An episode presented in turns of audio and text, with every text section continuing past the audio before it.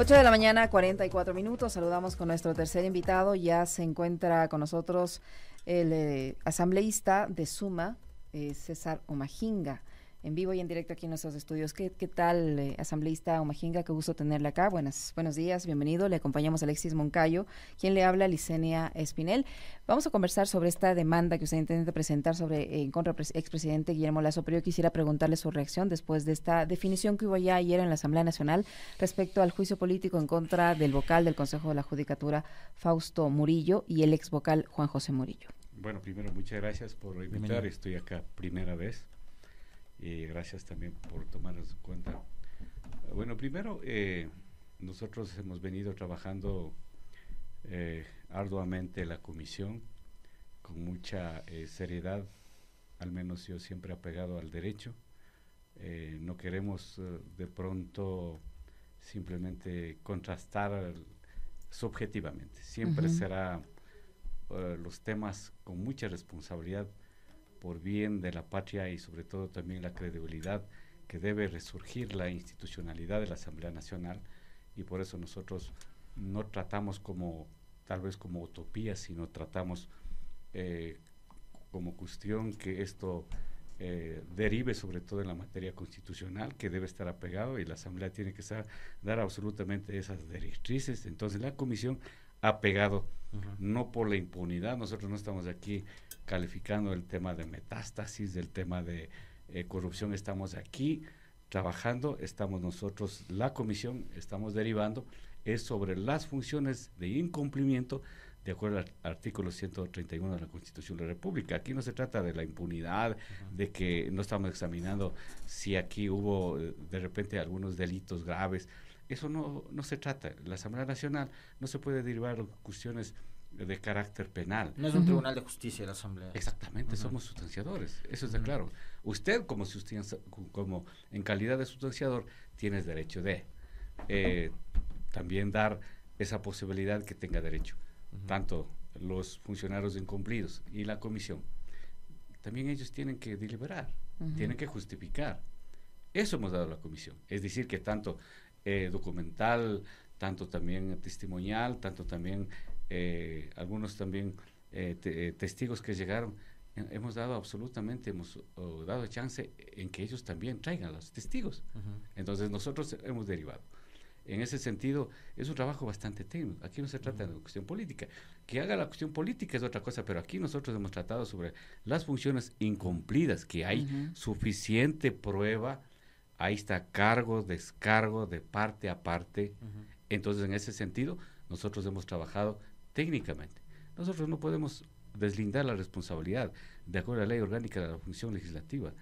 El 74 habla clarísimo, el 131 habla clarísimo las funciones de los asambleístas y, también el 120 de la Constitución de la República habla clarísimo las funciones de los asambleístas. Entonces nosotros estamos apegados en ese sentido. Que tengan otro interés. Otros asambleístas, eso ya absolutamente ustedes, de la población, tendrán que jugar, pero al menos nosotros, como asambleístas, como César Omajinga, yo estoy absolutamente apegado al derecho. Aquí ni siquiera conozco a los dos Murillos. Tuve la oportunidad, cuando ya comparecieron, ahí tuve la oportunidad de conocer quién es los dos Murillo y Murillo. ¿No? y con delitos absolutamente distintos. Y los planteamientos fueron equivocados, porque estos juicios políticos deberían haber reiniciado si es que algún asambleísta quisiera proponer. Pero cuando hubo muerte cruzada ya terminó los plazos, el tiempo. Sin embargo, todos los juicios políticos eh, revivieron con qué afán? Con el afán de acelerar y coger el juicio político de quién? La que está investigando sobre metástasis, para bajar a los que está investigando a los metástasis, a los corruptos, a, a, los narcotraficantes, quisieron acelerar y quisieron virar el orden de prelación, el orden de trámite que eso no lo permitimos. No lo permitimos, porque quisieron desordenar. No se trata de desordenar, se trata de respetar la ley orgánica de función legislativa. Ayer finalmente con la censura y destitución de Murillo y la censura de Morillo, em, digamos, ahora el reto es que la judicatura y la justicia eh, cobren nuevamente algo de vigor y de confianza ciudadana, porque en manos de ellos, y creo que usted lo, lo ha explicado bien, eh, en el trabajo que hizo la Comisión de Fiscalización y la elaboración de aquel informe, eh, se entiende que hubo una serie de irregularidades. Ahora le toca a la Asamblea proponer una terna. Eh, ¿Cómo va a ser esa discusión? También le pregunto a usted como parte de, una organización política que entrará también en la discusión para proponer los nombres de la terna del nuevo vocal eh, o consejero de la Judicatura a futuro y que con la conformación que ahora tiene esa institución va a tener que recuperar en algo la confianza ciudadana. para llegar a eso, permítame explicar en un minuto. Eh, no es que eh, la Asamblea se decida por decidir el tema de la censura de la institución, tanto los dos, Murillo Murillo. Eh, hay suficiente convicción de prueba. ¿Cuáles son? Es evidente. ¿Cómo es que transfiere de la construcción del complejo de Consejo de Judicatura de Puerto Viejo, transfiere 1.154.000 aproximadamente, sin informe técnico, sin absolutamente autorización del administrador del contrato. Les llevan la plata. Y por eso hay 5.000 abogados en la calle, 300.000 personas perjudicados, la población de Puerto Viejo, y más de 200.000 funcionarios, entre los jueces atendiendo indiferentes arriendos, sin baño, sin absolutamente sala de espera, no tienen comodidad suficiente para que pueda dar servicio a los ciudadanos. Eso es incumplimiento. El tema de homologación salarial, desde el año 2009 empieza a arrastrar y todos los presidentes de consejos de judicatura le retoquearon todas las veces y no pudieron realmente regular. Es un derecho sagrado constitucionalmente en caso de eh, perjudicar a los trabajadores. Entonces, esto es incumplimiento. El tema de arrogación de posiciones, no, no, no, porque hubo la acción de protección extraordinario con esta sentencia. Nosotros elegimos al presidente, subimos al presidente, así es que el cuerpo colegiado tuvo que elegir al presidente, al Fausto Murillo. ¿Y qué pasó ahí? Ustedes que son periodistas. O sea, con la sentencia no, porque hay sentencia ejecutoriada, por eso nosotros actuamos. Pero esa hicieron sentencia, Pero había un procedimiento que tenían que seguir. viciado. Pero tenían un procedimiento que seguir que no lo siguieron. Lógicamente. Hicieron lo que les dio la gana. Ya. Entonces, este país, créame, los operadores de la justicia han demostrado durante la democracia, para mí, un desastre técnica, política, ideológica y científica. Es una vergüenza al país. Parte de esa vergüenza asambleísta es, esto lo, lo, que ha pasado también durante el, gobierno anterior, Guillermo Lazo. Ahora Guillermo Lazo está en la mira de César Humajinga. Eh, la Comisión de Fiscalización también entiendo ha hecho un pedido de información em, sobre los movimientos económicos, etcétera, etcétera, y usted se ha personado sobre, sobre este asunto. Presentó una denuncia por enriquecimiento ilícito en contra de Guillermo Lazo. ¿Cómo es eso? Eh, Cuéntenos. ahí es eh, absolutamente, hemos dicho, dentro de la comisión. ¿Por qué no hizo la investigación siquiera? el WAPE, por ejemplo. ¿Usted tiene estadísticas del WAPE? No la tiene. Nada. Está desmantelada. ¿Cuántos, cuántos funcionarios dijiste, sabe? Son 110 empleados en el WAPE. de todos los delitos de lavado, lavado de dinero, de activos, pasivos, bueno, salida de capital. ¿Cuánto ha ejecutado con sentencia? ¿Cuánto está conociendo la fiscalía? Durante. No. Para el WAFE está hermoso, todo está bien, el país está tranquilo, no hay narcotraficantes, no hay lavado de dinero, no hay lavado de activos. Chévere, el país está chévere. Eso es lo que dijo en la comisión. De 46 delitos que pudieron investigar, que fueron percatados y pasaron a la fiscalía, porque está ahorita, en, eh, obviamente, mano de la fiscalía, que está haciendo esta tratativa con mucha reserva eh, ¿cuánto ha sentenciado? 18 sentencias por lavado de dinero. Entonces el WAFE no hizo nada. A ningunos funcionarios, créame, es una pena para que existe el WAFE. ¿No?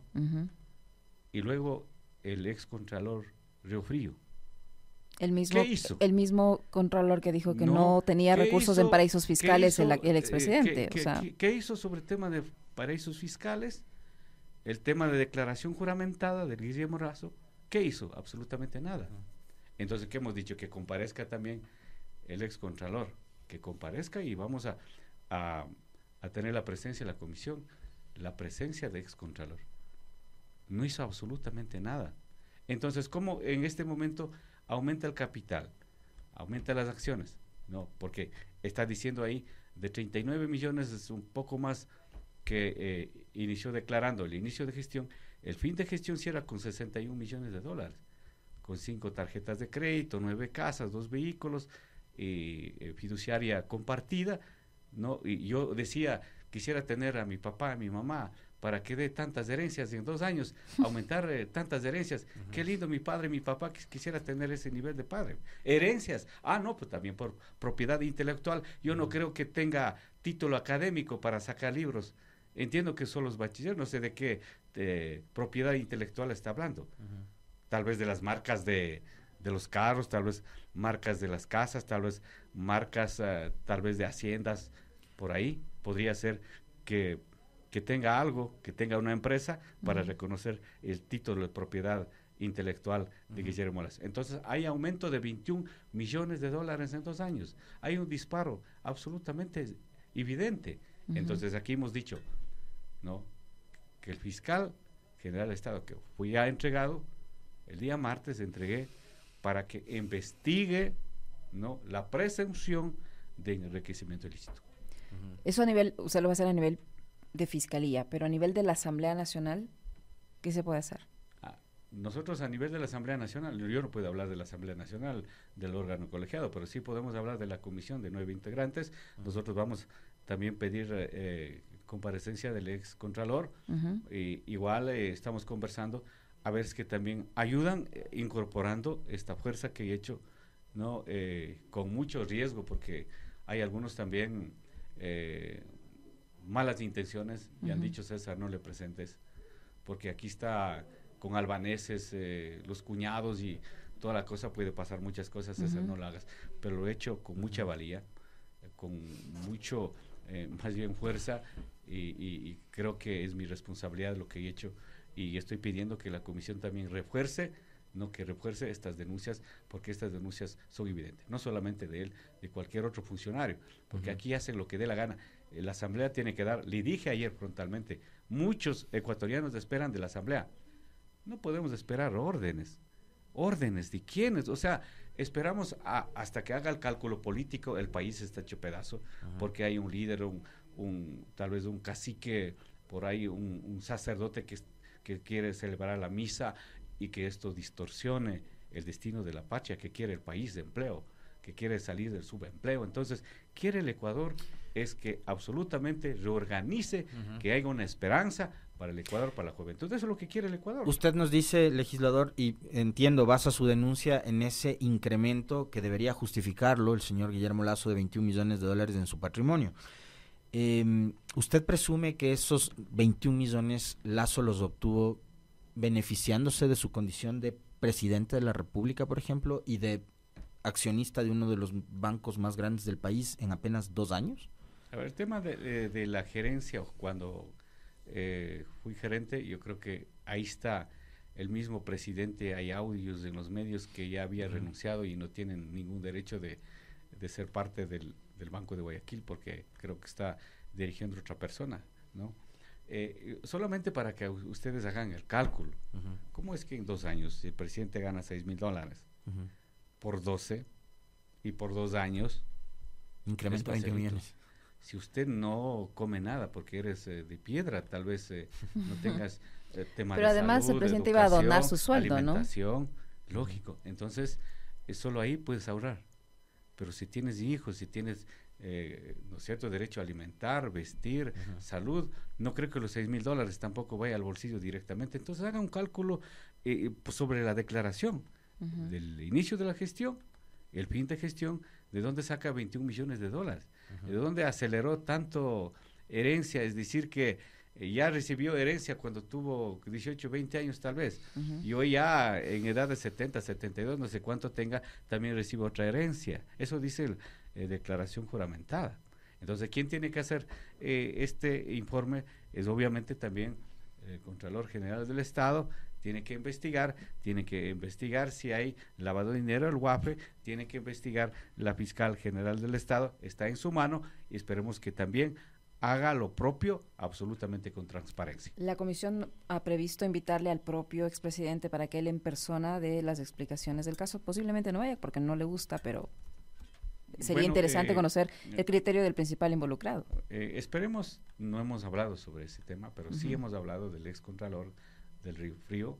Esperemos que tengamos la comparecencia para que podamos también interrogar algunas preguntas y dejar claro, eh, sobre todo por bien del país y nosotros también poder eh, hacer interrogación algunas cosas, algunas preguntas que tenemos para hacerlo. Pero está ya aprobado eh, dentro de la comisión, está solicitado eh, para que comparezca y podamos también tener la comparecencia de ex contralor. Y esperemos que este contralor que absolutamente deja un poquito tranquilo a la Contraloría, una estructura que, que, que ya no servía, que era Ujú. súper politizado, y hoy esperemos también eh, reconstruir ese órgano de, de carácter de, de juez eh, eh, De cuentas. de, de cuentas y que esto vaya también pues transparentando y haciendo exámenes especiales a nivel nacional y que los que quiere tienen que caer tienen que caer los que realmente hacen bien serán pues obviamente eh, premiados por el pueblo ecuatoriano Muchísimas gracias, asambleísta, muy gentil por habernos acompañado en vivo y en directo. gracias El legislador César Omajinga, asambleísta en representación de Suma, que ha estado con nosotros. Tiempo de despedirnos y ya vienen las Guarmes. Un abrazo, chau.